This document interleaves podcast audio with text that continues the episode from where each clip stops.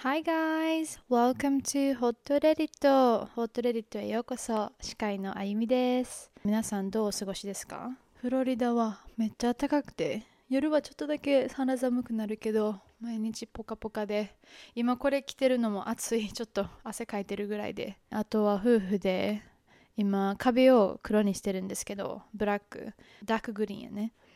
あの YouTube か Spotify でビデオポッドキャストを見ている人は見えると思います。見に来てください。めっちゃ可愛くない？色。あのソファーのオレンジとまた合うんですよ、色が。可愛いです。あとは来週には親友がテキサスから遊びに来るので、それを楽しみに今週はね、頑張って乗り切ろうと思います。エピソード2のトピックは Today I fucked up 私今日やらかしちゃいましたです。これがね、またやらかしやからね、それ面白いよね。で、今日も前回同様2話紹介するんですけど、あのね、2話とも性行為とセックス、あの下ネタがいっぱい出てくるので、あのそういったお話が苦手な方はお控えください。それでは1話目は Today I fucked up 今日妻と恋に落ちてしまったことでやらかしてしまいました。去年親友28歳女性と私29歳男性は結婚しました愛し合っていたからではなく30近くになってどちらも愛する人を見つけることができなかったらお互いと結婚すると20代前半に決めた協定約束のためでした。友達たちみんなが次々と結婚して子供ができるのを見ていたのをきっかけに私たちもそういえばあの時の約束てんてんてんとなって結婚式を挙げるまでに至りました。周りの人々は私たちがずっと付き合っていると思っていたのでびっくりするぐらい簡単にみんなこの関係をすぐに信じました。新婚の数ヶ月は気まずかったけど楽しかったです。この私たちの関係についてのルール特にセックスについてのルールを決めることが気まずかったです。やるのかやらないのか。やるのならこれはメイクラブ愛を持ったセックスなのか。お互いを愛すること自体許されるのだろうか。などいっぱい問題がありました。でもさっき言った通り楽しかったんです。関係を築いていくことや愛情行為それに失敗してもお互いその過程を楽しみました。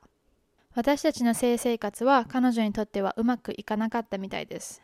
ことをしようとするたびに私のことを長年の友達と見ることしかできなかったようで彼女の中に入れる途中に顔を見ることが気まずすぎるので彼女は顔を手で隠すぐらいでした。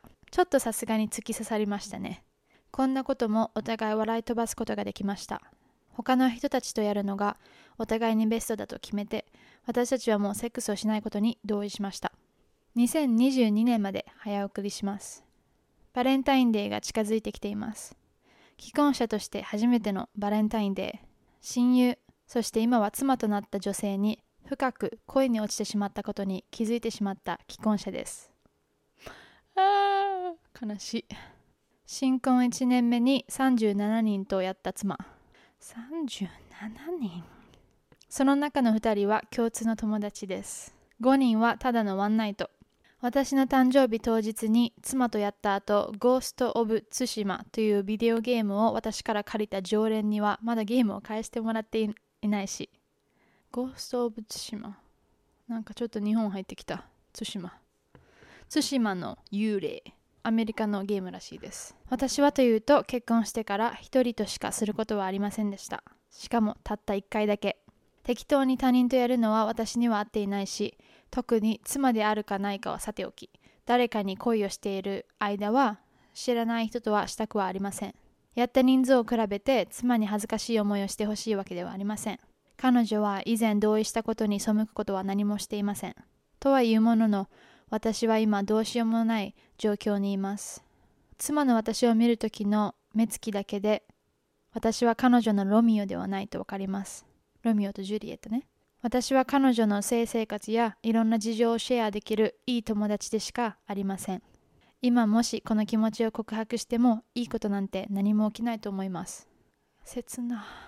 だからこのバレンタインデーは彼女が38番目の男と遊びに行く前に可愛いメッセージカードとお花を買ってあげて夫の役を演じるつもりです。彼女はその男のインスタを見せてきました。彼はサーファーで、体にはサメに噛まれた傷までついています。その傷が今でも傷んでいますように。意地悪でごめんなさい。ということで、これでお話はおしまいです。誰かこの投稿を読んでコメントをすることがあれば、一緒に笑ってあげてください。不幸な時に笑うのは得意なんですが、さすがに今回はちょっと手伝ってほしいです。長すぎて読めなかった人へのまとめ。約束を守るために親友と結婚。彼女と恋に落ちる。彼女は私と同じ気持ちなんてことはないだろう。私は今、若い女という名の妻の日記の脇役として行き場がありません。悲しすぎる。なんかちょっと、なんだろうな。なんか切ないし悲しいし、でもちょっとね、あの、パテティック。絶対意地悪やな、それは。パテティックっていうのは、なんていうん？なんかな、日本語に、日本語にしてもよくわからんねん、通訳しても。哀れな、痛ましい、情けない。そう、なんか情けないね。なんか、ちょっと、もっと勇気を出してごらんって思ってまうかな、あゆみはちょっと。だってさ、振られる振られるかもさ、知らん、わからへんしさ。でもすごいね、37人。元気だね若若い女。若い女の日記。29とかってことやんな。すごいな。なんか25になってもう結婚3年目の私からしたらよく分かりませんが楽しんでるようで。いいけどまずその女の子気づいてないんかなって思う。多分気づいとうと思う普通に。気づいてる上で無視してるんやろうな。あの都合のいい関係やから。愛されてるけど私誰とでもやりに行けるっていう。めっちゃ都合のいい関係やから。この結婚する前に絶対に好意があったと思うねんお互いに。でまあそれもコメントでいっぱいそうやって同じこと言ってる人がいてて多分お互いに好意を持ってたからこまで至ったんやろな。そんなんだってなんもだってやったやん。ちょっとやったやん。ちょっとやちょっとやるぐらいまでには好意があったんやろ。ほんでできへんかったからあのかっこよくなかったんかな。その主が。だから無理ってなったんやろな。うん都合がいいなめちゃくちゃ。まあ女の子は全然ほんまに何も悪いことしてないと思うけどかわいそうやなって思わんのかなって思うし。どうどうしたらいいんやろうな。あいみやったら気持ちを伝えて終わらせる。だって意味ないやん。結婚してても。こんな哀れな人生。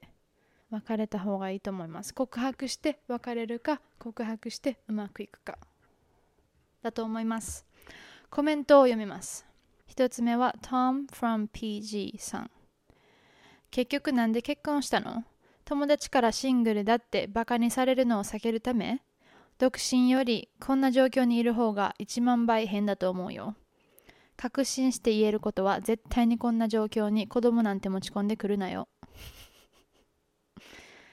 ああここで子供持ち込んできたらおしまい。それはベイビートラップやね。だから子供子供をあの授からせてこの結婚から逃げられへんようにしだしたら人間としておしまい。まあその彼女が子供欲しくて彼も子供欲しかったらもちろんいいんですけど1年に3040人とする人は多分今は子供いらないと思います。で2個目の apprehensive dog 7863うん。